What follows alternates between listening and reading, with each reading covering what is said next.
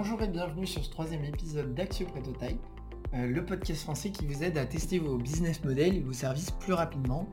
Euh, je m'appelle Sylvain Doré, je suis UX designer et euh, entrepreneur.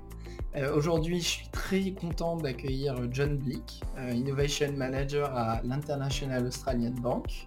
avant d'intégrer les grands groupes, John a travaillé dans différentes startups et scale-up de multiples casquettes qui lui permettent d'avoir beaucoup de recul sur la méthode et euh, d'avoir du recul sur son intégration dans les entreprises où euh, l'inertie est plus importante. Dans cet épisode, John revient sur comment lui et son équipe ont testé une vingtaine d'idées en seulement 24 heures.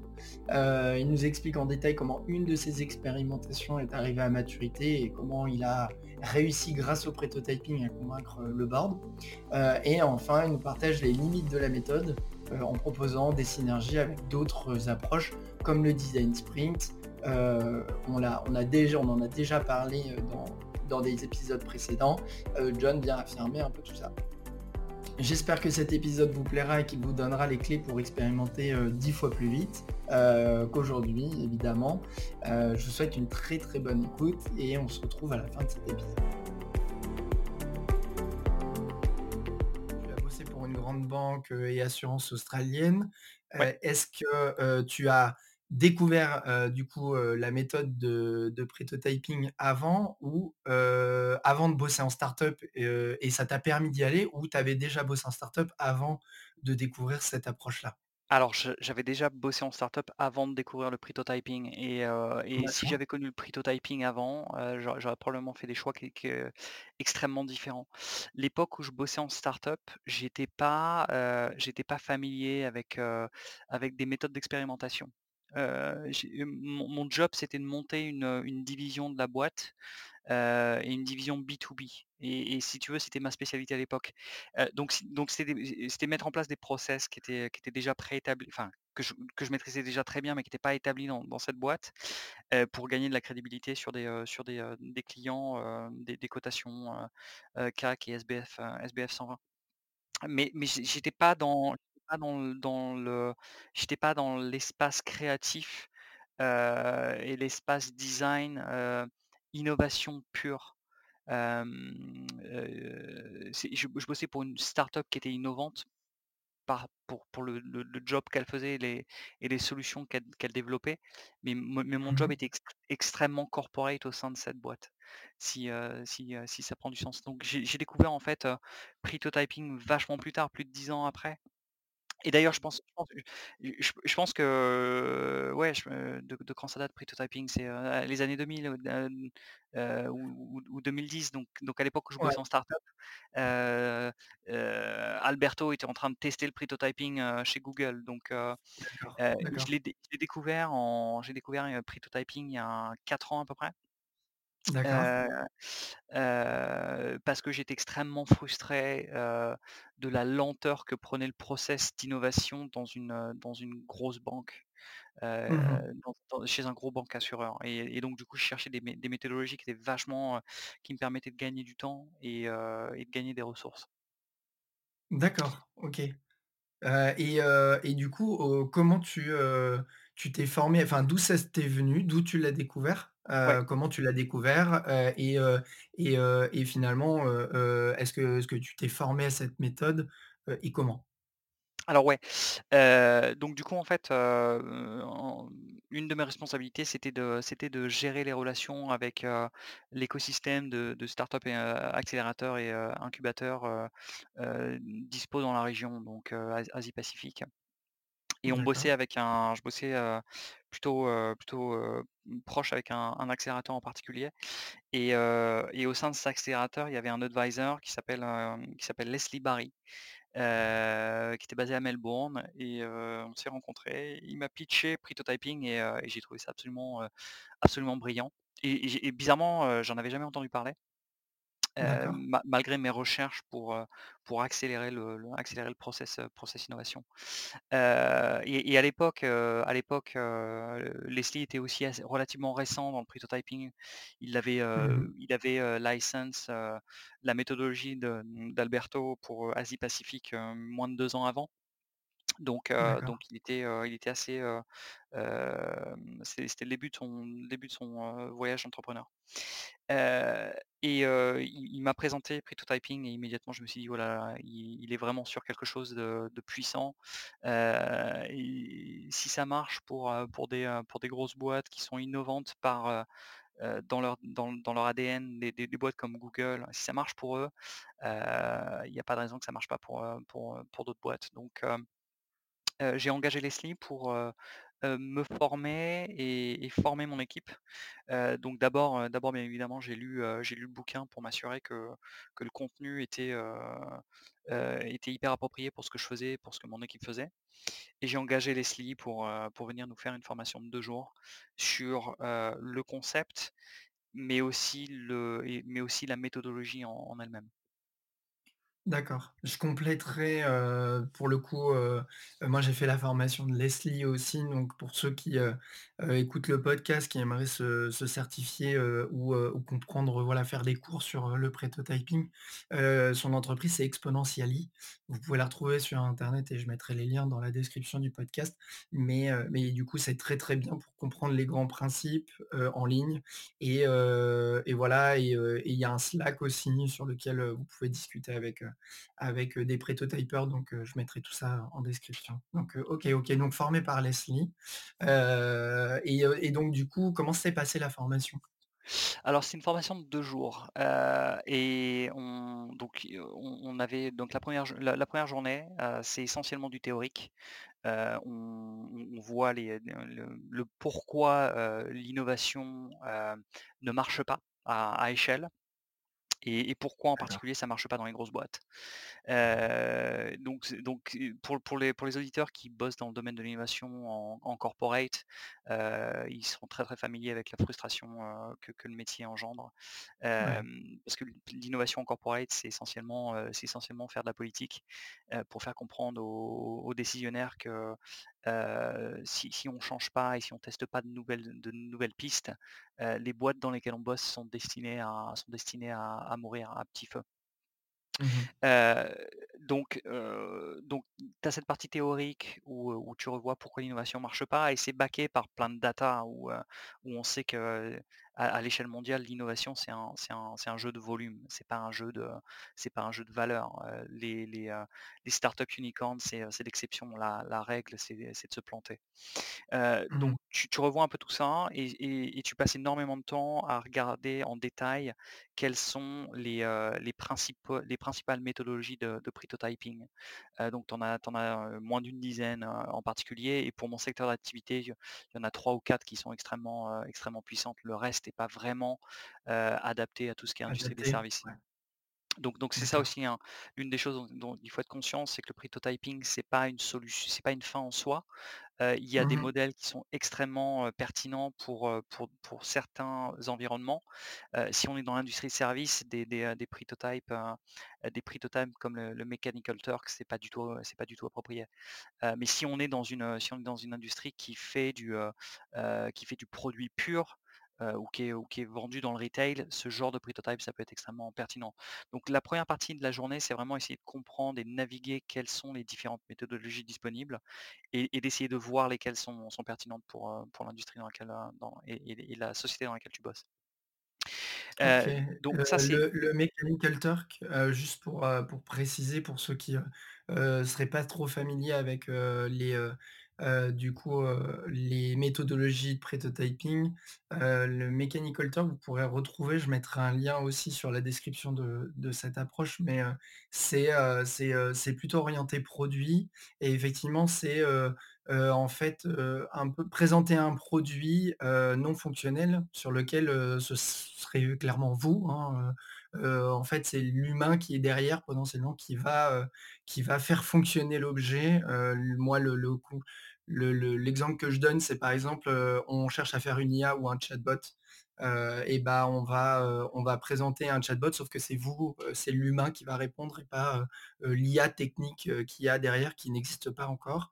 Est-ce que je sais pas si toi tu as d'autres, exemples en tête, pour présenter, cette approche-là, heu? non, c'est l'exemple, heu, c'est l'exemple le plus pertinent, heu, Mmh. et et le plus facile à comprendre pour, pour définir le. Mechanical Turk.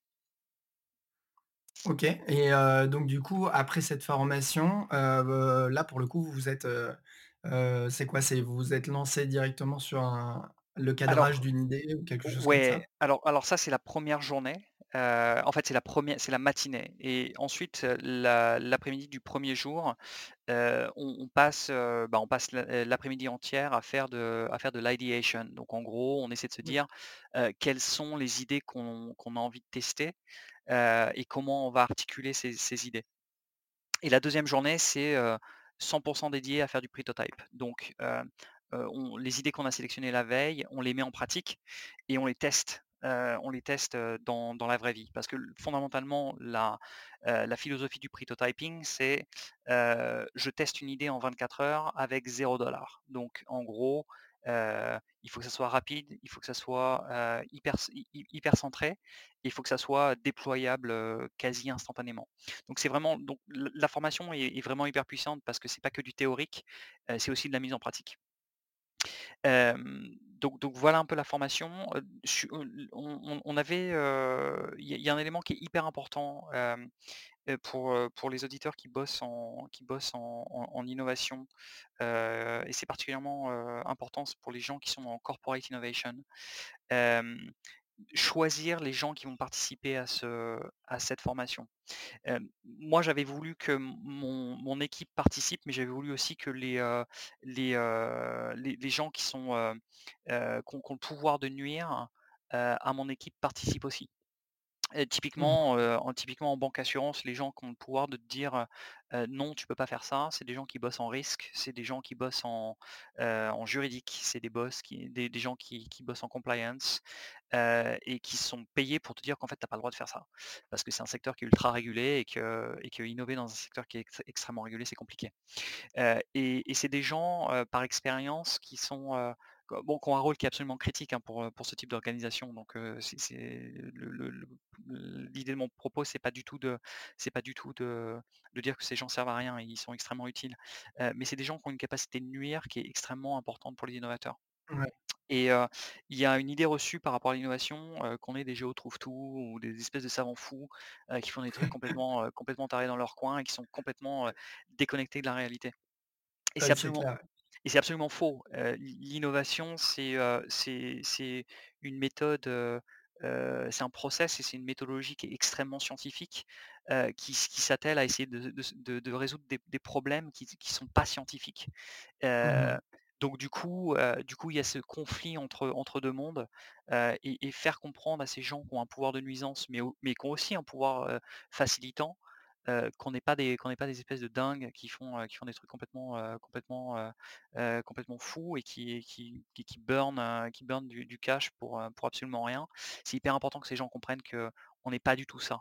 Donc j'avais voulu absolument que mon équipe soit là, mais qu'aussi, j'avais le head of finance qui était là, head of risk, head of legal, tous ces gens-là qui, sont extrêmement importants pour, moi, pour accélérer, mes développements. D'accord, Vous étiez combien, à cette on est formation, on on était on était une vingtaine et et et et et c'est c'est bien de pas dépasser 20 parce que, D'accord, parce qu'après ça fait trop de monde, et donc du ouais. coup tu perds en tu perds en efficacité par, bah, par effet de dispersion en fait. Donc le sweet Et du coup, spot vous c'est avez un peu lancé, en heu, 20 prototypes, quoi? on a on en a fait 23 en 24 heures.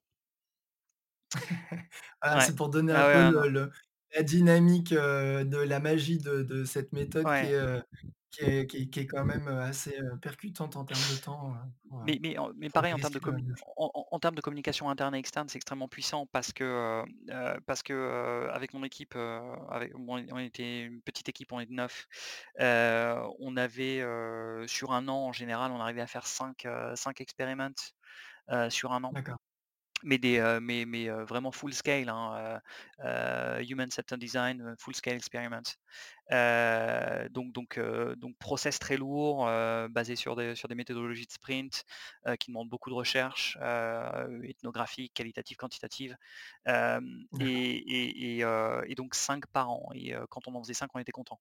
Avec prototyping, on en fait 23 par jour, donc si tout de suite, tu arrives à arrives en à à utiliser ça en termes de communication, qui est de dire: «Bon, bah, voilà, j'ai accéléré ma capacité d'expérimentation de 5 par an à 23 par jour», Ouais, pour en déposant en en dépensant absolument rien, ça te fait un pourcentage d'évolution qui est qui est de l'ordre de l'ordre de je sais plus, quelque chose du style 10 000 heu et donc du coup, tout de suite, heu, tu rentres dans le territoire de, ah bah, le CFO, il il t'écoute, quoi.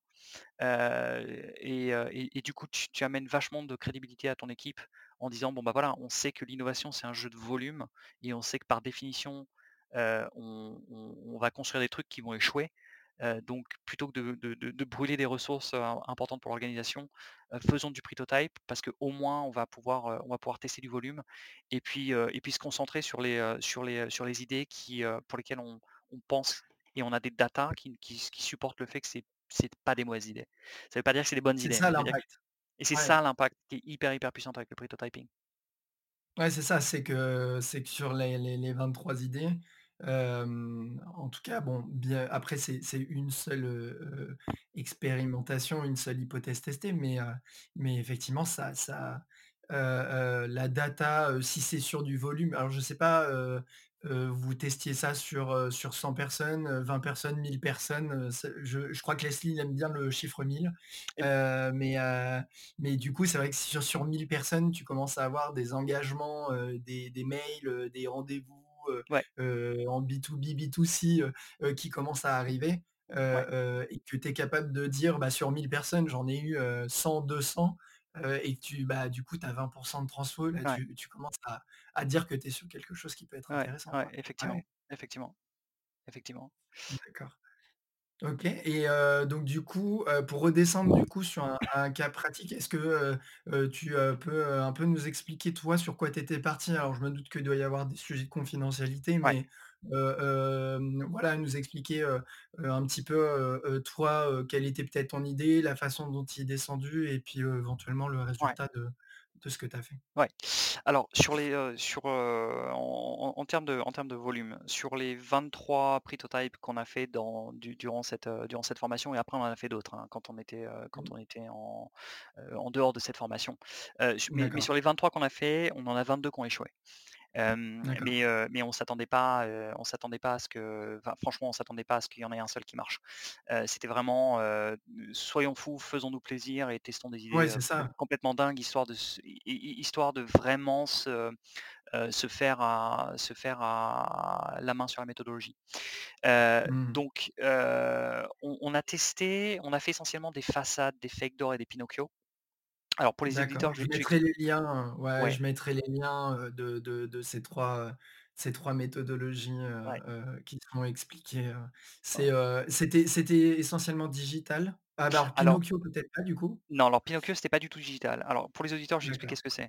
La la la façade, l'idée c'est, de de l'idée type, c'est de créer un un website, qui va, répliquer, heu, le le le produit ou le service que tu veux vendre. Hem et heu et et et l'int l'intérêt, c'est d'essayer de de générer du volume sur ce site et de traquer en fait, la façon dont les, heu, dont l'audience, répond à ce site et fondamentalement, ce qu'on veut, c'est que l'audience appuie sur le bouton, acheter ouais, et c'est le seul truc qui est intéressant pour nous, c'est de savoir est-ce que l'audience cible veut acheter le produit? Donc ça, c'est le concept c'est le concept de la façade. Extrêmement puissant, pour, pour tout ce qui est, industrie de services, digitalisable. Ensuite, il y a le fake door. Le fake door, le concept, c'est, de de créer un lien sur un un lien sur un site web existant, et d'essayer de driver du volume sur ce sur ce lien pour, pour voir ég également comment les gens heu, comment les gens réagissent. Il y a des doors physiques qui sont possibles, qui est de dire, «Je vais, ouais, hijacker un magasin», par exemple. et changer leur signe pour dire, et ben, c'est plus, c'est plus, l'épicerie du coin ou, ou les services, ou les services à l'entreprise, X, mais c'est, John Blick Management Consulting et voir si les gens vont rentrer dans ce dans ce magasin. C'est le principe C'est fondamental du génial P2P. ça, c'est, Apple Apple a fait, alors, bon, c'est c'est, bon, ça reste Apple et du coup, il y a l'effet de pub aussi, mais on a je mettrai aussi une vidéo, de d'Apple, par exemple, qui utilise une bouche de métro, pour et qui met juste son logo, sur la bouche de métro et qui explique aux passants que le magasin est dans le métro. En fait, ils veulent tester, ils veulent tester si les gens, heu, bah, voilà, seraient capables de rentrer dans la bouche de métro pour aller dans Ouais, un magasin Apple et puis, heu et donc, heu, voilà, c'est complètement fake, mais effectivement, il y a il y a une file d'a d'attente, heu et cetera. Enfin, c'est, c'est, des bons, moyens de, si vous avez une idée sur un commerce de proximité, par exemple, une librairie, un shop et cetera. Hem, il y a un exemple comme ça d'une librairie où, si vous avez, par exemple, vous voulez tester, le trafic qu'il y a dans une rue, et ben, vous mettez, vous prenez un magasin, qui est fermé ou un local qui est louer vous mettez une banderole, au-dessus, qui, avec, le nom de votre magasin et cetera et et puis vous voyez ce qui se passe, quoi. Vous voyez s'il y a des gens qui s'arrêtent, pour entrer dans votre librairie ou pas et cetera et puis ça vous permet d'échanger avec eux, ça vous permet de comprendre ce qu'ils viennent chercher et et potentiellement de, vous rassurer sur, OK, tous les jours, est-ce que je peux faire, plus ou moins de trafic, plus ou moins de personnes dans dans ma boutique, quoi? mmh OK. Et heu et le troisième qu'on a testé, c'est le Pinocchio. Pinocchio, tu m'as dit, ouais. Ouais. Ouais et heu, alors celui-là est, heu, est est est relativement pas pas vraiment commun pour, heu, l'industrie du service, heu Ouais, et encore et clairement, ouais. encore moins et encore moins pour la banque et assurance dans dans dans dans laquelle, heu, dans lequel, heu, je bosse. Hem, mais heu, on on a fait un Pinocchio parce qu'en fait, on voulait tester une idée complètement folle, hem, enfin qui paraît folle, heu, quand tu regardes à à à horizon court terme, mais pas forcément folle à horizon long terme. Heu et Mmh mh. ensuite je parle je parlerai de la façade qu'on a fait qui est, qui est le Prototype qui a qui a généré des conversations pour, vraiment lancer un produit. Donc le le le Pinocchio, le donc le concept c'est, heu, on on va créer un un artefact, donc donc une ré une une réplique d'un objet et on va se balader avec cet objet pour voir si en fait cet objet s'intègre dans le quotidien du du, heu, du client ou de l'utilisateur. Mmh mh. Donc le le cas d'école, c'est le Palm Pilot où, pour ceux pour ceux qui sont suffisamment vieux pour se rappeler ce que c'est qu'un palm, c'était un c'était, l'ancêtre, le dinosaure des smartphones où en fait, bah, on avait un calendrier dessus, on avait nos mails, C'est un agenda c'était électronique, ouais, c'était un agenda électronique. Exactement et donc les mecs qui ont créé Palm, avant de se dire: «Bon, bah, on va se lancer dans le développement, hyper hyper cher d'un de de l'ancêtre d'une smart device», et ben, on va faire un on va faire un un Palm Pilot en bois et on va se balader avec, au et et voir comment il s'intègre dans notre vie. Est-ce qu'on l'utiliserait pour prendre des notes? Est-ce qu'on l'utiliserait pour faire des calculs? Est-ce qu'on l'utiliserait pour envoyer des emails et et des choses comme ça? Et donc en fait, les gars se sont trimballés dans dans la Silicon Valley avec des, heu, avec des bouts de bois qui ressemblaient à des espèces de calculettes des calculettes et puis ils s'arrêtaient dans les cafés pour, heu, pour, faire des calculs ou pour, ou pour prendre des notes. Et donc ils se sont dit: «Oui, effectivement, ça s'intégrerait bien dans notre vie». Donc du coup, lançons le produit et donc c'est le principe du Pinocchio. Nous, on l'a fait avec une idée qui était complètement folle, heu et ça ça va probablement te faire marrer. Heu, on voulait tester si, heu, les gens qui ont des animaux, voudraient avoir des cartes de crédit pour leurs animaux. Alors ça paraît donc ce qu'on a fait en fait, c'est, un un de mes collègues avait un chien qui avait, qui avait un profil LinkedIn avec, plus de 3000 un un profil, pas LinkedIn pardon, Instagram et je crois qu'il avait plus de 15 000 followers sur, sur Instagram.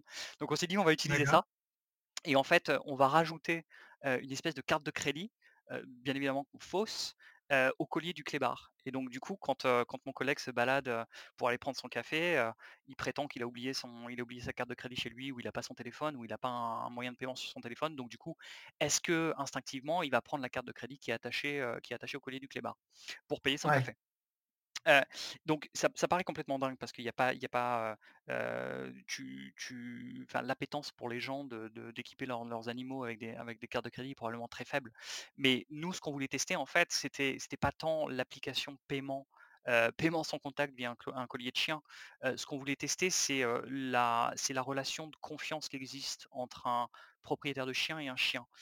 Parce qu'il y Ouais. a qu'il y y une re il y a une relation qui est émotionnelle qui est extrêmement forte, et donc du coup, nous, on veut essayer de comprendre si, il y a un univers de service en tant que gros, acteur de l'industrie de la banque et de l'assurance en Australie et Nouvelle-Zélande. On voulait savoir est-ce qu'il y a un un un écosystème de services qu'on peut développer autour du concept de, heu, de de, la propriété d'un animal domestique? Heu, est-ce qu'on Ouais. peut créer des, est-ce qu'on peut créer des, heu, des des produits, des produits design de, designés de pet insurance? Est-ce qu'on est-ce qu'on peut faire tout ce genre de choses? Donc c'est vraiment ce qu'on testait, c'était la relation de confiance, qui existe, et et les liens émotionnels qui existent entre un maître et son chien. C'est très drôle, moi ça me fait marrer parce que j'ai travaillé 3 ans dans l'assurance, dans une boîte française et l'assurance, chien et chat. Ouais. toujours une assurance qui m'a fait beaucoup rire, Mais ouais, heu c'est c'est heu, c'est qui marrant, fait rire tout le monde parce que voilà, mais mais du coup de de de effectivement, il y a il y a sûrement plein de plein de services à créer autour de Ouais, ça, ouais. Ouais, ouais très et donc et donc et donc idée complètement folle et on s'en foutait parce que l'idée c'était vraiment d'essayer de d'essayer de tester le prototype et de voir comment, comment nous on réagissait par rapport à cette type à ce type de méthodologie. Ouais. mais mais fondamentalement, on voulait tester aussi la réaction des gens, qui regardaient mon collègue comme un espèce de fou qui qui essayait de payer Ouais, bah, oui, vraiment, c'est ça c'est ça qui est vraiment, vraiment intéressant dans le prototype en fait, c'est voir la réaction des gens.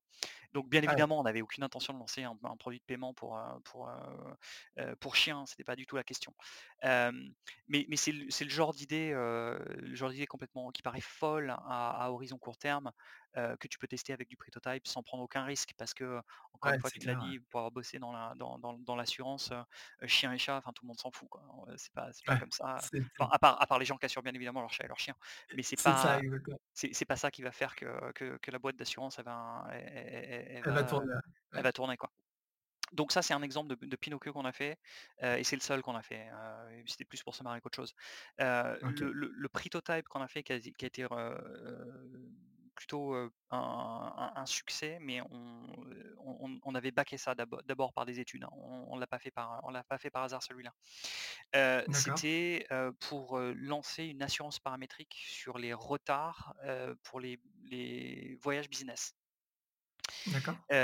Donc le contexte c'est le suivant, donc on est en Australie donc donc c'est un un pays où, c'est un pays qui est absolument immense donc c'est très commun de de prendre un avion à cinq heures du mat et et de faire 3000 kilomètres, heu, d'aller faire d'aller faire un meeting, un meeting, de de de 3 jours ou enfin de 3 heures ou quelques, ou une demi-journée et puis de revenir dans et de revenir dans la journée. Et c'est un pays qui est aussi, exposé à des, à des, des événements climatiques, relativement extrêmes. Donc, très, très souvent, on a des cyclones, des tempêtes, qui sont relativement relativement conséquentes et donc qu'empêchent, les gens et ça m'est arrivé plein de fois de de pas pouvoir rentrer chez eux. Mmh donc du coup, il y a il y a y a un terrain, il y a y a un il y a un marché pour, pour l'assurance, voyage business. Mais c'est pas un produit nouveau l'assurance voyage, ça existe depuis très, très longtemps. Mais nous, ce qu'on voulait Ouais, tester en fait, c'est, quelque chose qui s'appelle l'assurance paramétrique. Donc l'assurance paramétrique, le concept c'est, si une séquence, d'événements se produisent, directement ça ça, ça trigger un paiement. Donc Ça automatise, le automatise remboursement, ça automatise le remboursement. pour donner une idée, heu en France, par exemple, heu, à partir du moment où votre train a 30 minutes de retard, voilà, heu, donc ça, c'est un seul événement, mais effectivement, heu heu, quand on dit paramétrique, c'est tout un ensemble d'événements, heu heu, qui, heu, s'opèrent. Ça automatise, heu, le remboursement, heu, par exemple, de votre billet de train. Heu, ça, c'est quelque chose qu'on a en France, heu heu, je pense que ça va parler à à à quelques personnes. ouais, Heu et bien là, heu, c'est exactement la même chose, mais pour plusieurs, heu, types d'événements, heu et suites d'événements. C'est-à-dire qu'il y a, heu, le fait que, votre avion, qu'il neige, que la météo soit mauvaise, que votre avion ait bien une heure de retard et cetera et tout ça valide, directement, le déclenchement d'un remboursement, d'un service. Pour le coup, vous, vous deviez avoir, différentes propositions, liées à cette, ce nouveau service. Et alors en fait, heu, la la puissance de de de l'automatisation de ce de process, heu, via le via les technologies paramétriques, heu, c'est que le client n'a pas à aller faire les réclamations. Donc Ah typiquement dans le scénario dans le scénario que que que tu décris, heu, moi la dernière fois que j'ai fait ça en France à la SNCF, ça remonte à ça remonte à très, très longtemps. Mais en gros, heu, mon train était en retard, fallait que j'aille au guichet et puis je dise: «Ah bah, mon train est en retard, signez-moi un papier» et puis comme ça je vais faire une Ouais. réclamation. Heu, là, il y a pas besoin de le faire puisque, tous les vols, mondiaux en fait sont enregistrés en temps réel sur des bases de données. Et la et donc on sait exactement n'importe quand, quand est-ce qu'un avion, va atterrir. Ouais. Et et et on sait dire que, sur sur les routes, les sur les les routes les plus fréquentes, c'est fiable à 95% Donc du coup, on sait que on sait qu'à 95 dans 95% du temps, mon mon avion Paris, Paris-Dubaï, il va arriver, il va arriver dans un créneau de de 10 minutes par rapport à par rapport à ce qui est schedule. Ouais. mais, la la beauté de Parametric, c'est que, on peut créer des produits qui disent, ils sont disponibles au moment de l'achat du, au moment de l'achat du billet, mais ils sont disponibles juste avant de rentrer dans l'avion. Puisque le Mmh. déclencheur, c'est le décollage et le déclencheur qui fait foi pour, pour la pour la réclamation, c'est l'heure d'atterrissage. Donc en vol, on on on sait d'avance si l'avion va avoir 10 minutes de retard, 15 minutes de retard, 20 minutes de retard, 30 minutes de retard, 2 heures de retard. Et donc en fait, on peut construire des prix et des remboursements qui sont, qui sont, à échelle en fonction de en fonction du retard que que que l'avion va opérer. Tout ça est automatisable, tout ça tout ça utilise blockchain, in the back-end Oui. et en gros et on peut faire un paiement instantané. Donc quand tu sors de ton avion et que tu as eu un retard, tu enlèves ton téléphone de mode avion et tu as reçu une notification disant, bah, assurance X, vous a remboursé la somme de temps puisque vous avez raté votre liaison et puis en plus de ça, on prend en charge votre nuit d'hôtel et et tout le tralala. Donc, heu, donc ça, c'est pour expliquer le concept du parametric insurance, heu, appliqué appliqué au voyage d'affaires. Donc, il s'avère que le les 2 jours de formation de de Pritotyping, on les a fait à Brisbane, là où la plupart de mon équipe était située. Et D'accord. heu, moi et et mes collègues qui voyageaient avec moi depuis Sydney, donc du coup, on on bosse sur le Pritotyping dans la journée et on se dit, «Allez hop, on va utiliser une façade». Donc on construit en 30 minutes un un website, complètement faux avec le nom du produit qu'on voulait vendre, et puis on met en place un système de paiement derrière. Alors bien évidemment, l'idée c'est pas c'est pas du tout de collecter un paiement. L'idée c'est de collecter une adresse mail, pour dire que oui ouais. effectivement il y a un intérêt pour, pour ce type de produit. Et tu peux aussi utiliser des mécanismes pour, pour voir comment les, heu, comment comment les gens en fait ont navigué au sein du site et voir quelle zone, heu, quelle zone quelle zone résonne avec le client ou pas du tout. Mais c'est pas ce qu'on voulait tester, on s'en foutait de ça. Nous, ce qu'on voulait tester, c'était, heu, on crée un on crée un faux produit qu'on market, pour une période de temps qui est extrêmement limitée. On le le Ouais. le site a été public pendant, pendant moins d'une journée, comme ça on limite nos risques.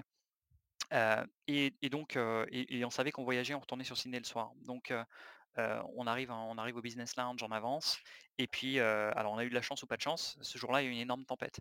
Donc du coup, tous les vols tous les vols en partance de Brisbane pour le reste de l'Australie et les vols internationaux étaient tous retardés, absolument tous. Et certains et certains étaient annulés. Donc nous, on était en train de boire notre bière au business lounge et puis on se dit: «Bon, bah, c'est super, on a une opportunité absolument géniale d'aller tester, heu, d'aller tester le produit auprès de tous les gens qui sont là, comme nous en train d'attendre de savoir si, heu, ils vont pouvoir rentrer chez eux ce soir». Et donc du coup, en D'accord. fait, ce qu'on a fait, c'est, heu, on on est allé, on est allé voir les gens, en leur disant: «Bah, voilà, on a, voilà qui on est, on est une start-up, on a lancé ce produit, on a un on a un assureur qui nous, qui nous back, donc voilà l'adresse mail, puis si ça vous intéresse, cliquez, quoi». Et puis bien évidemment, une fois qu'on a on est allé voir suffisamment de gens et qu'on a et qu'on a et qu'on a, fait fait de la pub pour notre, faux website, bien évidemment, la première chose qu'on a fait, c'est de se barrer, pour, pour justement que les gens nous retrouvent nous nous retrouvent pas et on a collecté les datas ouais. derrière. Et alors ce qui était fascinant, c'est, que, bah, alors c'était pas du tout prévu, mais on a eu l'opportunité de on a eu l'opportunité de tester en réel notre prototype au moment où on venait juste d'être formé. Donc donc finalement ce soir-là, on a pu rentrer chez nous, mais ce qui était hyper intéressant, c'est qu'on a collecté, je crois une cinquantaine, une cinquantaine sur la centaine de personnes qui étaient là, on avait une cinquantaine de personnes qui étaient intéressées par, par par notre faux produit. Donc du coup, ça nous Ouais. donne une idée qui est de dire: «Ah oui, effectivement, il y a un marché pour ce type de produit» et et on a Ouais, il y a un marché, il y a un moment, parce que un du coup, on sait que les gens, ils sont, empêtrés, et qu'il y a un événement climatique, donc tu peux estimer que si tu fais des push, advertising ou ouais, des choses comme ça, à ces moments-là, tu sais que, ton taux de transfo, il peut potentiellement, vraiment être important. Enfin, les informations récupérées, derrière juste, enfin là, pour le coup, c'est quelques minutes de présentation, elles sont énormes, ouais. énormes, énormes. Et alors du coup, ce qui est, heu, ce qui est intéressant, on l'a pas fait par hasard parce qu'on on savait qu'on voulait explorer, on avait fait beaucoup de recherches et on savait que c'était, quelque chose qui était, 1 techniquement relativement facile à faire et 2 en tant qu'assureur et très, très gros assureur sur la région, on avait une légitimité à le faire. On n'avait juste pas développé le produit. Et donc pour nous, c'était l'idée, c'était de dire: «Bon, bah, on va utiliser cette méthodologie pour, baquer toutes les toutes les études qu'on a fait en en préalable et d'aller Ah voir ouais. nos nos nos nos execs en leur disant: "Bon, bah, voilà les gars, maintenant on maintenant on a on a collecté nous-mêmes des datas, c'est pas c'est pas des datas qui viennent de quelqu'un d'autre, c'est c'est vraiment nos datas, Mmh, qui mmh, nous mmh, disent que oui, c'est une bonne idée". Alors après, je ne peux pas rentrer trop dans le détail parce que parce que ça va être, heu, de l'ordre du confidentiel, mais heu, suite Ouais, à ça suite à ça, on a on on a engagé des conversations relativement avancées, heu, avec, d'autres entreprises pour nous aider à construire ce genre de produit et je ouais, peux malheureusement pas en dire plus, mais heu, Non mais mais c'est une ouais, idée en fait, ça ça ça ça rend un peu, matériel l'impact que quelque chose d'aussi simple que prototyping peut avoir sur le développement d'un produit. Et du coup, heu heu, donc tu nous as expliqué, effectivement que ça avait eu de l'impact sur vos discussions avec, l'exec et cetera. Hem, au travers de, ces différentes expériences, toi du coup, de la prise de recul que tu as pu avoir sur cette approche, puisque tu m'as dit que tu en avais, fait aussi, encore après après cette formation. Quels sont pour toi les gros avantages et les inconvénients de de cette méthode? Et et du coup, est-ce que tu vois, ouais, les limites? Moi, ça m'intéresse aussi de voir, tu vois, typiquement, est-ce que tu as couplé ça avec d'autres choses? Heu heu heu, à quel point ça peut avoir des limites dans la construction d'un produit pour, Mmh. pour des grosses boîtes et cetera? Est-ce que tu as des Ouais. des éléments là-dessus? Ouais, bien sûr et c'est des questions qui sont extrêmement pertinentes et qui sont, c'est probablement les questions les plus importantes pour tes, pour tes auditeurs. Alors les avantages, alors il y y en a énormément, mais mais mais avant, avant d'aller dans les avantages et les inconvénients, encore une fois, c'est pas c'est pas une solution miracle le prototyping. C'est très, très puissant, mais c'est pas une solution miracle. C'est un outil qui est qui est designé pour résoudre une petite partie d'un process d'innovation et c'est la partie qui est, qui est liée à à comprendre la dési désirabilité d'un produit ou du ou d'un ça. service et c'est uniquement ça, ça ne fera pas du tout le reste et un prototype ne Quand on dit le reste, c'est, alors le reste heu, c'est, heu sur les briques, c'est faisabilité, ouais, exact exactement, faisabilité, Mmh. et et et heu et viabilité. Ça, un prototype te le dira jamais, mais il y a des méthodes que tu peux coupler pour avoir de bonnes idées et j'irai dans les méthodes, après. Les les avantages alors pour moi, le premier avantage, c'est que c'est incroyablement simple. Heu Mmh. et et et ça demande quasiment aucune ressource, et ça te permet de tester énormément d'idées en très, très peu de temps. Donc du coup, quand tu es dans un environnement où il y a une compétition énorme pour des ressources, que ça soit des gens ou bien de la technologie ou de l'argent, ça te permet vraiment d'accélérer ton d'accélérer ton ton ton programme, et ça te per ça te permet de donner extrêmement de crédibilité à ton équipe et à ce que tu es, Mmh à mh. ce que tu es, en train d'essayer de faire.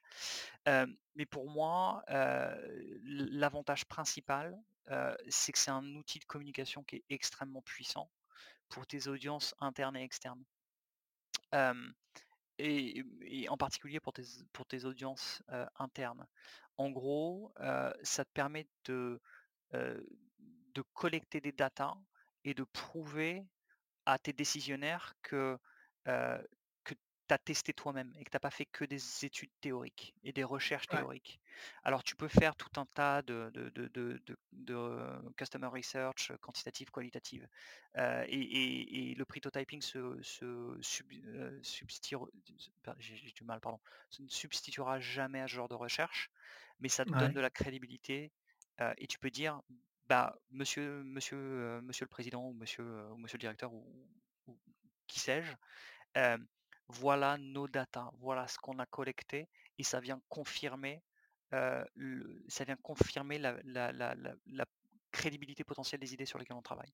Ouais, c'est ça, ouais. Ouais, Et en plus de ça, heu, plutôt que d'en tester 5, on en a testé, on en a testé 3000 en l'espace d'un an, heu et donc du coup, on t'a on t'a fait économiser, heu, si une idée en en human centered design en un un 12 week sprint pour, dans dans ma boîte, ça coûtait grosso modo 200 000 Voilà, c'était le prix pour Ah un oui. pour un sprint. 200 000 12 semaines, full time à utiliser des designers, des ingénieurs, des développeurs, des researchers et puis, heu et puis, heu et puis les gens de mon équipe.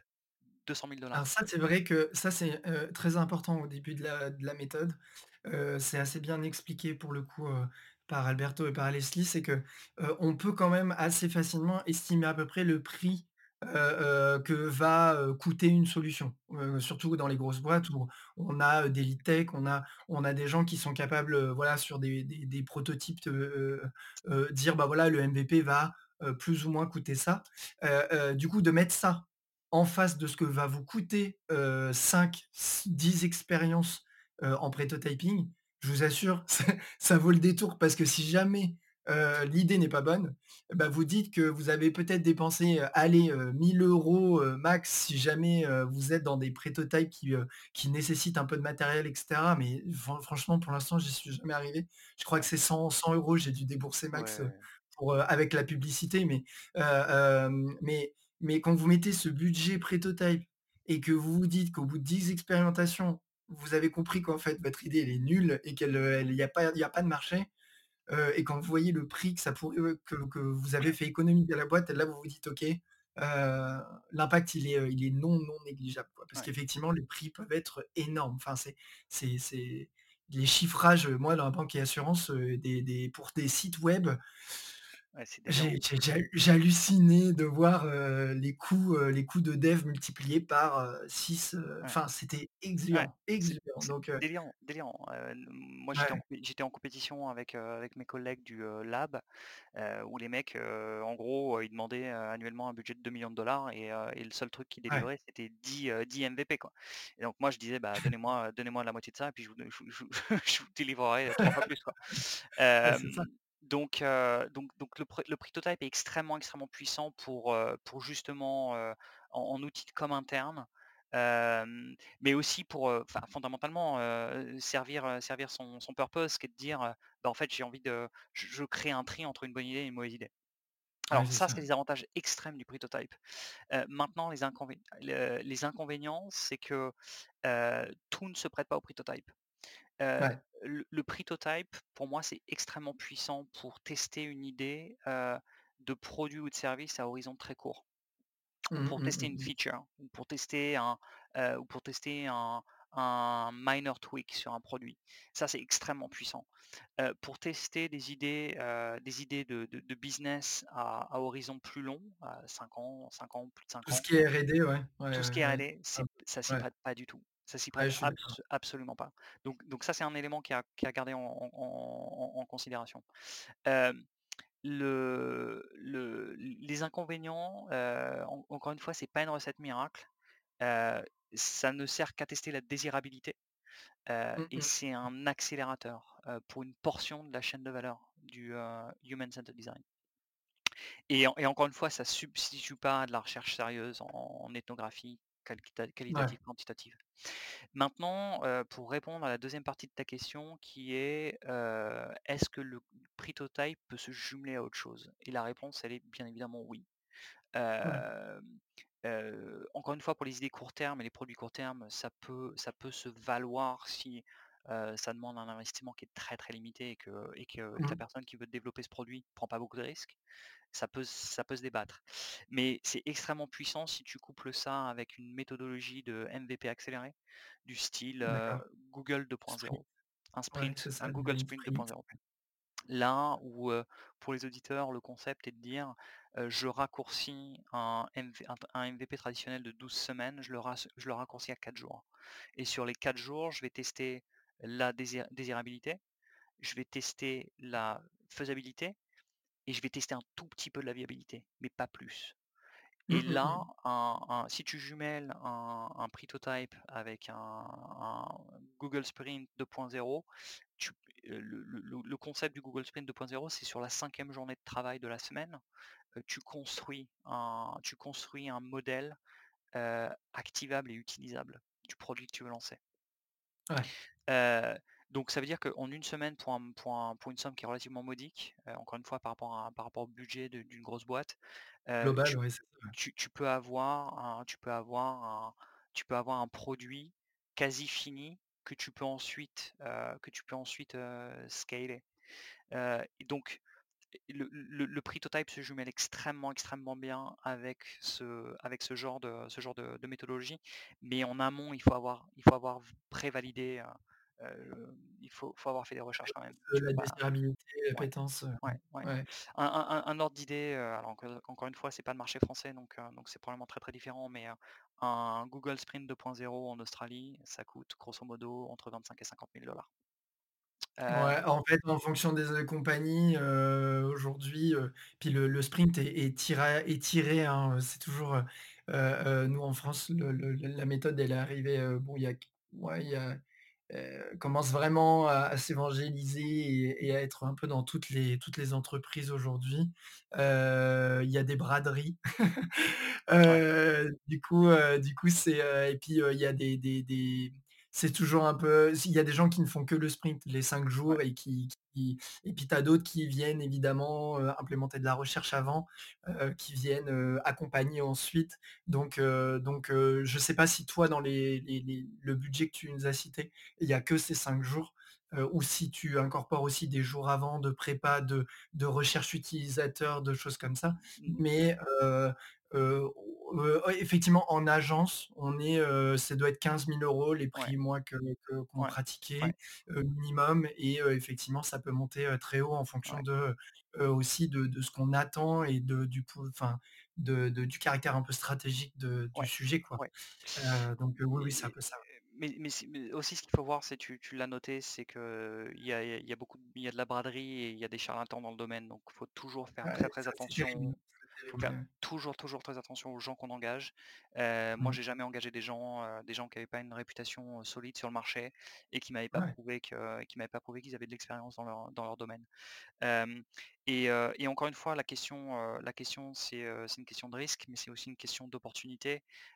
Mmh mh. fondamentalement, développer un nouveau produit pour 15 000 €, heu et faire de la recherche en plus, pour aller, disons 15 000 € de plus de re de recherche, 30 000 €, avoir développé un produit qui est backé par de la recherche et qui est backé par des, heu, par des tests terrain et et qui et qui potentiellement peut être scalé, très, très rapidement. Ça. dans dans un contexte de crise économique, c'est rien, quoi. Mmh, Et et le mmh mh. coût le coût de ne rien faire est est est beaucoup plus important. Et quand tu compares ça par rapport à un coût de MVP, traditionnel, c'est une fraction. Donc moi j'ai pas, aujourd'hui avec le recul, j'ai pas trouvé d'argument qui va à l'encontre de ce jumelage Pritotyping et sprint, et MVP sprint. Mmh, pour, relancer les auditeurs là-dessus, il y a quelqu'un qui travaille sur, heu heu, les avantages et les inconvénients de ce couplage, heu, Pretotyping, Design Sprint ou, heu, Design Sprint, Pretotyping ou même Design Sprint et Pretotyping en même temps, qui est Robert Scrobb. J'en parle, assez souvent parce qu'il est très actif et il fait, des choses très, très intéressantes. Je vous mettrai le lien aussi de son profil, mais et tout ce qu'il fait public. Donc ça, c'est un gros avantage. Il fait des sessions où justement il explore, le croisement entre ces 2 ces 2- 2- 2 méthodologies pour, heu, justement aider les, les entrepreneurs, les startups, les grosses boîtes à, aller beaucoup plus vite sur, sur, bah, sur des innovations, dans leur secteur. Heu, donc heu, donc ouais, ouais, je te rejoins, il y a il y a il y a un énorme impact, heu, quand on quand on couple ces 2 méthodos. Bah, on répond, effectivement, hein, à 2 des 3 grandes briques, je dirais, qui constituent un produit, donc désirabilité, faisabilité. Viabilité, effectivement, on y touche un peu, mais il y a il y a encore beaucoup, beaucoup de choses à beaucoup de choses à à voir, donc donc d'accord. Par rapport du coup à à ça, est-ce que toi tu as des tips, pour finir, du coup, ce podcast? On on finira là-dessus. Est-ce que tu as des tips ou des ressources à partager, que dont dont tu es fan et et par rapport à même à l'entrepreneuriat, je dirais en général? Voilà. Est-ce que tu as des choses à alors, je je je recommande, fondamentalement de de de lire le bouquin d'Al d'Alberto Savoia qui s'appelle The Right Hit. Alors je sais je sais pas s'ils l'ont publié en français, mais c'est, Si, alors non, heu pas en français, il est, heu, il est disponible en anglais, Ouais. heu, pour les plus courageux. Ouais.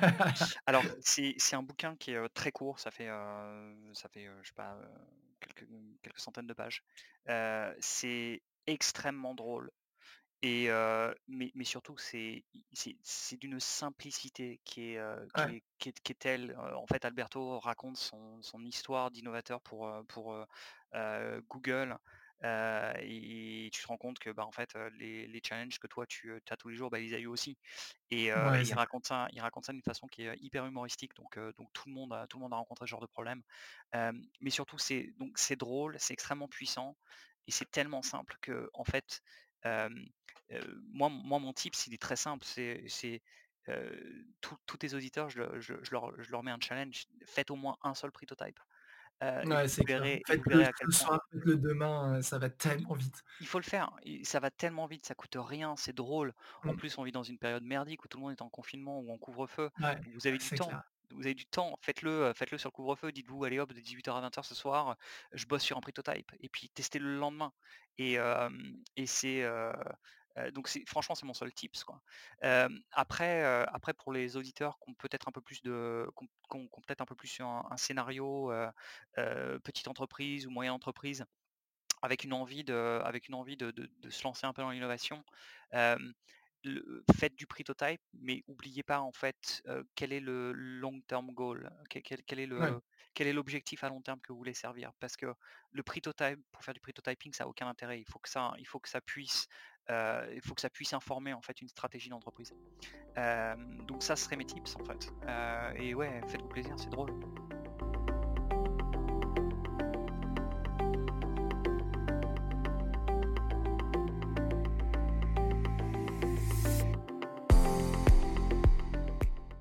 Merci d'avoir écouté cet épisode d'Axio euh, Prétotype jusqu'à la fin.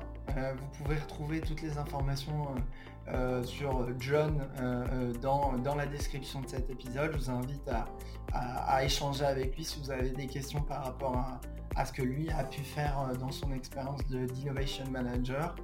J'espère que l'épisode vous a plu et qu'il vous a justement donné envie de, de prototyper vos, prochains business models ou services. Euh, la preuve, euh, même en grande, en grande société, en grande compagnie, on peut arriver euh, à, faire ces choses-là. donc, donc surtout n'hésitez pas. moi c'est Sylvain Doré. vous pouvez évidemment me retrouver aussi sur LinkedIn. je vous invite à me suivre pour aussi accéder à d'autres types de contenus sur le prototyping. je vous invite aussi à me suivre pour me partager vos retours sur ce podcast euh, ainsi que potentiellement vos euh, prochaines expériences. Euh, merci de noter ce podcast et de le partager autour de vous s'il vous a plu. vous pouvez le retrouver sur les plateformes principales type Spotify, Apple, Google, encore Radio Public. Encore merci d'avoir suivi cet épisode et je vous dis à la prochaine fois.